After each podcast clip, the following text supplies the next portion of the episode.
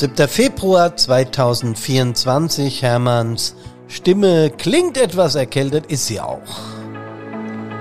Freue mich trotzdem, dass ihr zuhört bei Brand.onair, dem Einsatzleben Podcast. Servus, hallo und Gute. Podcast Nummer 268. Warum werde ich nicht befördert? Ich habe doch den Lehrgang bestanden. Oder von der Verantwortung aufzusteigen.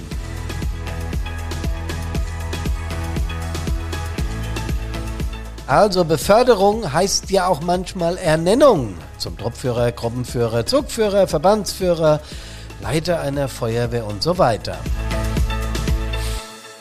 Wer von den jungen Feuerwehrkameradinnen und Kameraden hat das denn nicht im Kopf?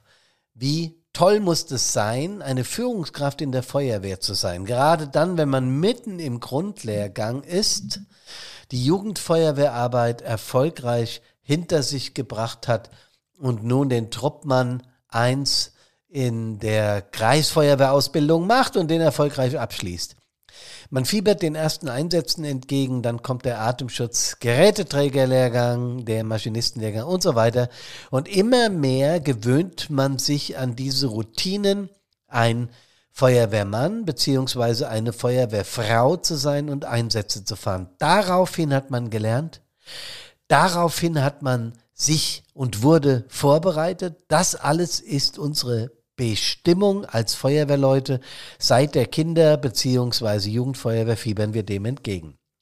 Und dann geht's weiter, der Truppführerlehrgang, Zusatzlehrgänge, Atemschutzgeräteträger und so weiter und plötzlich steht der Gruppenführerlehrgang an. Ich weiß das noch genau aus meiner Zeit, wie sehr ich mich gefreut habe, als ich irgendwann nach einigen anderen meiner Altersklasse zum Gruppenführerlehrgang angemeldet wurde. Ich war damals noch sauer, weil einige in meiner Sicht vorgezogen wurden und habe gedacht, das liegt nur daran, weil dein Vater der Kreischef ist und weil er dich nicht bevorzugen will. Ha, ha, ha.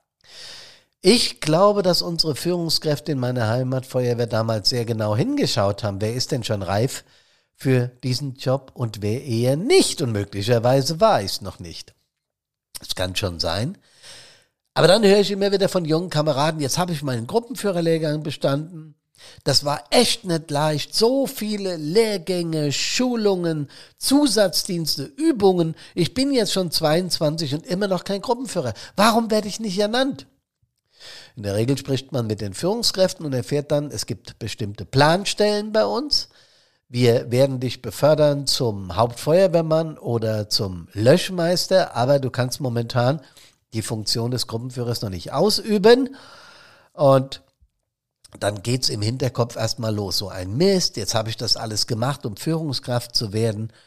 Ja, es ist aber noch nicht so weit, weil die Führung anders entschieden hat. Habe ich diese Entscheidung jetzt hinzunehmen oder soll ich da aktiv dran gehen? Aus meiner Sicht ist erstmal entscheidend und wichtig, dass wir kommunizieren. Wenn wir wirklich den Wunsch haben, eine Führungskraft zu werden, dann sollten wir mit der Führung sprechen und das auch klar machen und nicht hinter den Linien bolzen oder kommunizieren, sagen, der Chef ist ein Arsch, weil er mich nicht rannimmt. Ja, und dann klingt es überhaupt nicht so schwer, so eine Funktion auszuüben. Man sieht's ja an den Menschen, die es in der eigenen Feuerwehr tun. Die Gruppenführer, die Zugführer, die Wehrführer, die Leiter der Feuerwehr, Gemeindebrandinspektor, Stadtbrandinspektor, wie es auch überall unterschiedlich in dieser Republik heißt, Kommandant oder wie auch immer. Und ich habe mir damals gedacht, naja, also was die können, also da in dem Einsatz hat der ja den Fehler gemacht und ich habe mitbekommen bei der Ausbildung, dass der da nicht perfekt ist und bei tragbare Leitern war ich schneller oben, wesentlich schneller als der Ausbilder, obwohl der nur fünf Jahre älter ist. Also das kann ich bestimmt auch. So ähnlich habe ich damals gedacht und dann war ich eingesetzter Gruppenführer und wurde von da aus gerade auf dem Weg zum Zugführerlehrgang dazu animiert, Stadtbrandinspektor zu werden. Also Leiter einer Feuerwehr. Mir haben noch vier, fünf Lehrgänge gefehlt, mindestens. Mir hat vor allen Dingen eins gefehlt. Ihr kommt von selbst drauf. Erfahrung. Mir hat Einsatzerfahrung nicht mal so sehr gefehlt. Ich hatte äh, äh, einige hundert Einsätze bereits gefahren. Wir haben eine relativ hohe Anzahl hier in meiner Heimatgemeinde, äh, 300, 400 Einsätze im Jahr. Und da war ich natürlich bei vielen dabei, weil ich A in der Feuerwehr wohnte, B der Chef mein Papa war und C ich unglaublich motiviert und animiert war, äh, Einsätze zu fahren. Ich war auch in der Verwaltung beschäftigt, also hatte ich gute Möglichkeiten, da bei den Einsätzen dabei zu sein. Deswegen fühlte ich mich super vorbereitet und habe dann den Job. Natürlich war ich insgeheim stolz, habe den Job sehr gerne angenommen, wurde auch mit einer relativ guten Mehrheit gewählt. So 100 haben Ja gesagt, so 40 haben Nein gesagt und die hatten gute Gründe, weil die Bedenken hatten, der Hermann ist zu jung. Genau so war's. Und dann habe ich mich in die Arbeit gestürzt und habe gedacht, na ja, nach der FEDV 100 ist es ja klar geregelt. Damals hieß die noch anders, die Feuerwehrdienstvorschrift, aber es ist Banane, heute heißt sie 100, bundeseinheitlich.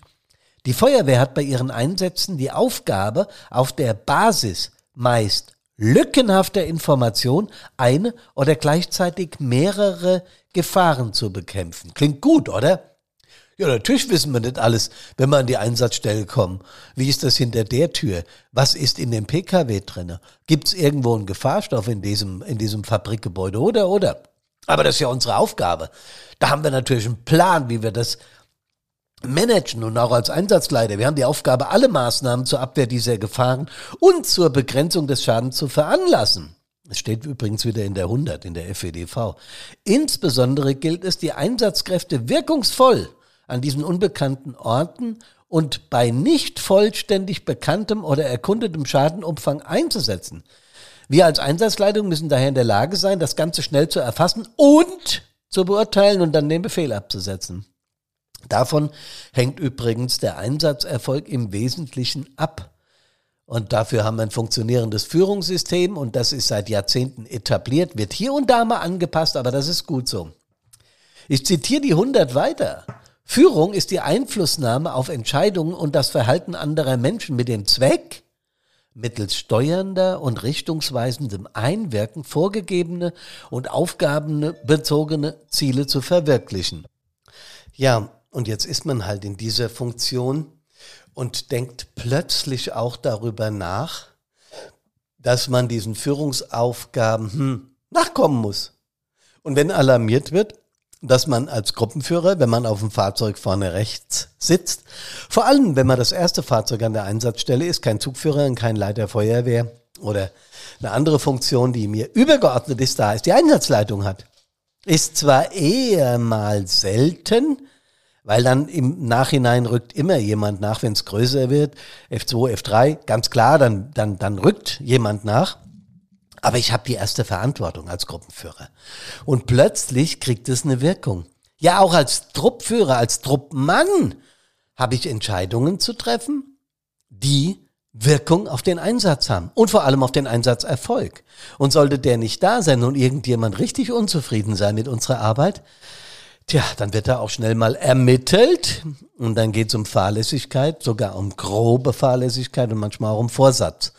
Das haben wir aber Gottlob eher selten, dass da geklagt wird und wir uns ähm, rechtfertigen müssen. Und das soll auch unsere Motivation, um das gleich dazu zu sagen, im Feuerwehrwesen überhaupt nicht beeinflussen. Weil wisst ihr, Führung kann auch richtig cool sein. Richtig cool. Weil ein Einsatzerfolg gemeinsam mit den Kameradinnen und Kameraden in Anführungsstrichen zu feiern, ist natürlich der größte Motivator, den wir Feuerwehrleute haben. Okay, diese vielen Dienstvorschriften, diese ganzen Lehrgänge, die wir alle gemacht haben, diese Fortbildungen, Übungen, bis zum Erbrechen, entschuldigt den Ausdruck, aber es ist tatsächlich so, äh, die befähigen uns ja auf der taktischen und auf der technischen Seite zu führen. Aber erfolgreiche Leitungs- und Führungsaufgabe ist mehr, denn die Führungspersönlichkeit muss auch vorhanden sein. Und die ist nicht nur von der technisch-taktischen Seite her zu beurteilen, sondern auch von der geistigen Kraft des oder der Führenden. Davon hängt der Erfolg an Einsatzstellen auch maßgeblich ab, also an der sogenannten Führungsqualifikation. Ja, was, soll man da machen, ja? Wir können uns vielleicht den, den Zengler von Brandpunkt mal buchen und über mentale Geschichten sprechen und über Resilienz. Das würde ja in der Regel schon helfen. So viel zur Eigenwerbung, aber es ist tatsächlich so. Wenn ich entscheiden muss, muss ich beurteilen. Und wenn ich beurteilen muss und befehlen muss und äh, in der Übung äh, Vorbild sein will und im täglichen Miteinander in der Feuerwehr, habe ich ein bestimmtes Führungsverhalten an den Tag zu legen, das zwischenmenschlich stattfindet und in jedem Fall diese Auswirkungen auf unsere Kameradinnen und Kameraden berücksichtigt. Das klingt auch wieder einfach, ist es aber nicht, weil es gibt unterschiedliche Führungsstile, unterschiedliche Menschen, unterschiedliche Führungsstile. Wir haben aber welche zu lernen. Und zwar die, die eindeutig und unveränderlich mit Merkmalen zur praktischen Anwendung kommen und, und bei, der, bei der Vielfalt von Einsätzen auch immer klar und deutlich sind. Selbst, und das habe ich anfangs gesagt, wenn wir noch Lücken in der Information haben. Das müssen wir berücksichtigen und das ja, in Sekunden beziehungsweise Minutentakt. Okay? Jetzt gibt's verschiedene Führungsstile, einen autoritären und einen angepassten, also den sogenannten kooperativen Führungsstil und den autoritären. Klar, wenn wir Befehle geben, müssen wir den berücksichtigen, schnelle Entscheidungen, folgende Maßnahmen. Ähm, der Wille des Vorgesetzten, auch das gehört zu einer guten Führungskraft, ist unbedingt aufgrund der ausgeprägten Amtsautorität zu berücksichtigen. Also ich kann jetzt sagen, wenn der Zugführer mir sagt, du bildest Einsatzabschnitt A, ich detachiere nach B, weil ich glaube, dass es da gefährlicher ist, dann kommt, dann kommt was auf mich zu, da bin ich ganz sicher. Außerdem haben wir, wenn unsere Leute im Einsatz dran sind und auch bei Übungen engmaschig zu kontrollieren, ob das alles funktioniert, was wir machen. Und dann gibt's noch den sogenannten kooperativen Führungsstil. Und das ist so, dass wir äh, die Kameradinnen und Kameraden mit zu Entscheidungen herbeiführen, bei Übungen zum Beispiel, dass wir uns Fachleute zur Beratung und zur Beteiligung an Entscheidungen, das gilt auch für den Einsatz, heranziehen. Dass wir auch mit unseren Kameradinnen und Kameraden Vertrauen aufbauen, die im Innenangriff und uns Rückmeldungen geben. Und dass wir eine gewisse Handlungsfreiheit unseren Leuten überlassen. Trotzdem haben wir es zu überwachen. Klingt doch gar nicht so schwer, wenn man drüber nachdenkt. Ne? Lagefeststellung, Befehlsgebung, Beurteilung, Planung, welche Gefahren gehen von Mensch oder für Menschen, Tiere, Umwelt und Sachwerte, ähm, welche Gefahr muss zuerst und an welcher Stelle bekämpft werden, welche Möglichkeiten haben wir für die Gefahrenabwehr und, und, und, und, und. Für diesen Führungsorgang der Vorgang gibt's in Kassel, also hier in Hessen, an der Landesfeuerwehrschule, das ist bei euch in den anderen Bundesländern, auch in Österreich ähnlich oder genauso, gibt es ein, ein Handout und das ist hier in Hessen 77 eng beschriebene Seiten lang. Wenn du also in diese Funktion willst, musst du nicht nur diese Lehrgänge abreißen und äh, die, die, die Voraussetzungen schaffen für das, was du in Zukunft machen willst, sondern du musst diesen Führungsvorgang auch gut beherrschen. Und ich meine gut, wenn ich gut sage. Sehr gut ist ein bisschen überzogen, weil ich darf natürlich Fehler machen, solange ich die nicht grob fahrlässig, fahrlässig oder vorsätzlich mache. Äh, das prüfen dann übrigens aber andere, habe ich ja schon mal gesagt. Aber das ist es, was ich als Führungskraft bereits ab Truppführer und Gruppenführer lernen muss. Und so wird ganz schnell deutlich, dass die Beförderung zum Löschmeister oder Oberlöschmeister äh, um Gruppenführer zu werden, natürlich ein Motiv ist. So war das damals bei mir auch. Aber gleichzeitig kommt von der anderen Seite, sobald man in dieser Funktion ist, und erstmals bei einer Übung, so war das bei mir, das gehört sich, glaube ich, auch so, und erstmals bei einer Übung diese Funktion ausübt, so ein gewisses Unbehagen im Hinterkopf entsteht und im Bauch. Und ihr wisst, was ich meine. Oh Gott, jetzt geht's richtig los. Mal ganz abgesehen vom ersten Einsatz. Da wird das Ganze nochmal intensiver und da ist Resilienz gefragt, also diese Widerstandskraft, die wir brauchen, um solche Dinge leisten zu können. Und das ist dann nicht mehr ganz so einfach, wie es klingt. Die persönliche Eignung spielt an dieser Stelle eine wesentliche Rolle. Und mir persönlich von Brandpunkt und allen Kameradinnen und Kameraden, die hier in Brandpunkt und allen Menschen, die hier in Brandpunkt Verantwortung tragen, ist das zu wenig, was da auf der mentalen Seite gelehrt wird. Ich kann das für mich, also auf jeden Fall ist das besser geworden. Ja, also kann man gar nicht sagen, die Führungsbausteine A, B äh, und wie die alle heißen, vollkommen klar und super und in Ordnung. Äh, wir stricken gerade an einem Führungsbaustein R, Resilienz. Mal gucken, wie sich das äh, entwickelt. Aber Natürlich hat sich das im Laufe der Jahrzehnte, als ich Verantwortung trug in den späten äh, 80er Jahren oder in den mittleren 80er Jahren, äh, war das noch etwas anders. Da wurde vorausgesetzt, dass man ein starker Mann ist, Frauen waren damals noch sehr, sehr selten, und dass man diese Führung ab kann. Und da wurde auch nicht gefragt, ob man die ab kann, sondern man setzte das voraus. Das ist heute besser geworden.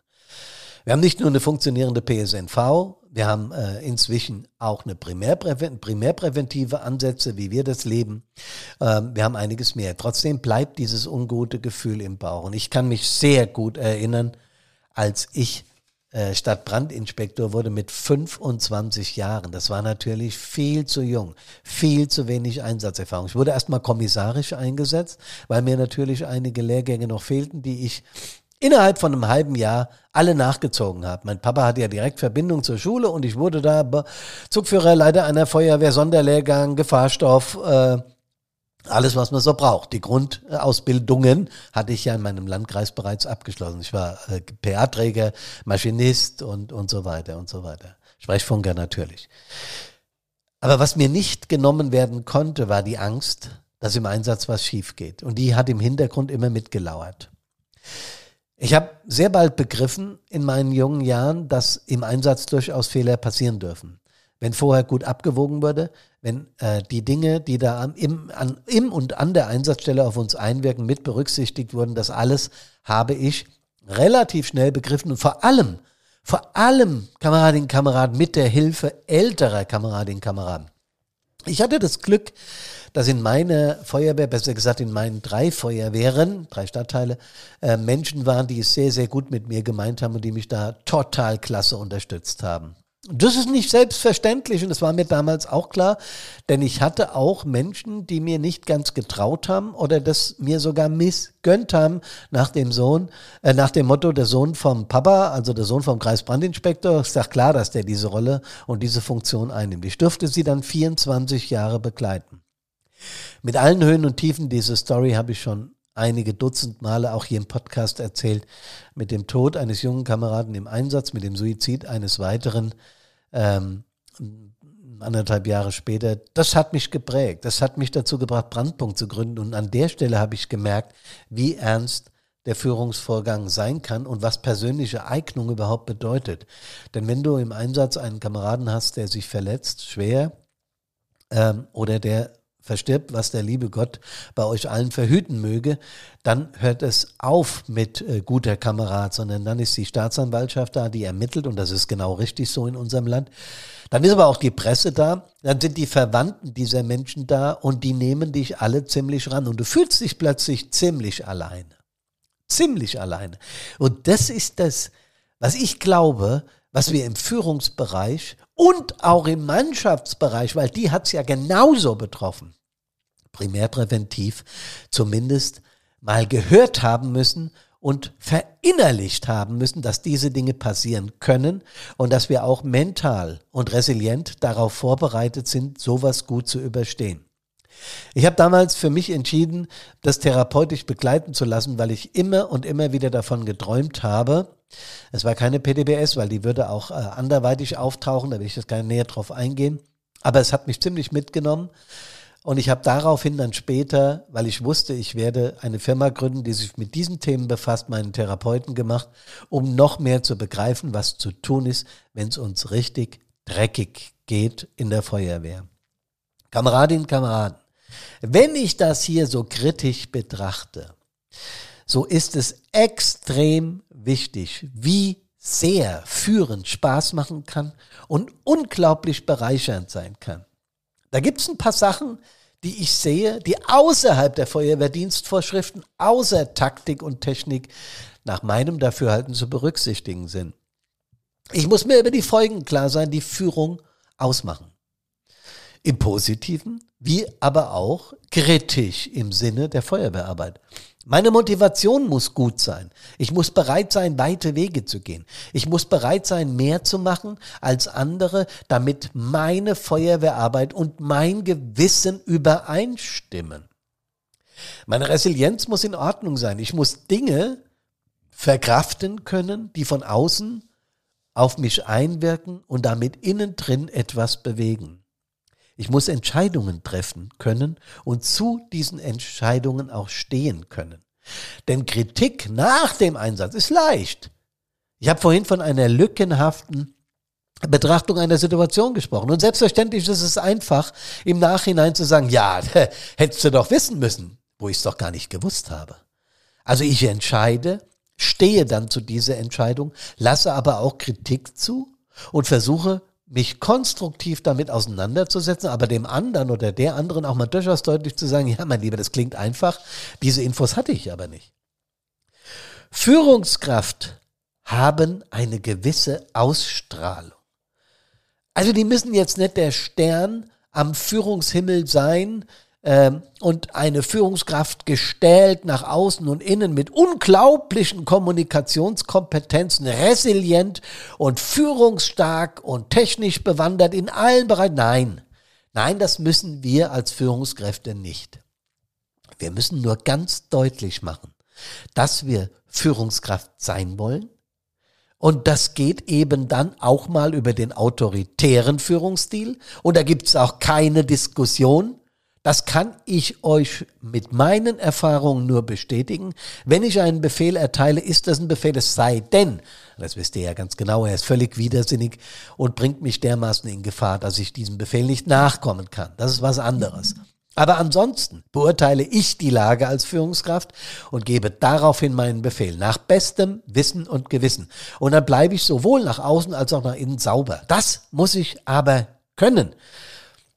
Und das meint auch Ausstrahlung. Wenn aber dann der Einsatz vorbei ist, muss ich in der Lage sein, mich mit meinen Führungskräften und, aber ganz klar und, mit meiner Mannschaft auseinandersetzen können. Ich muss konstruktive Kritik annehmen.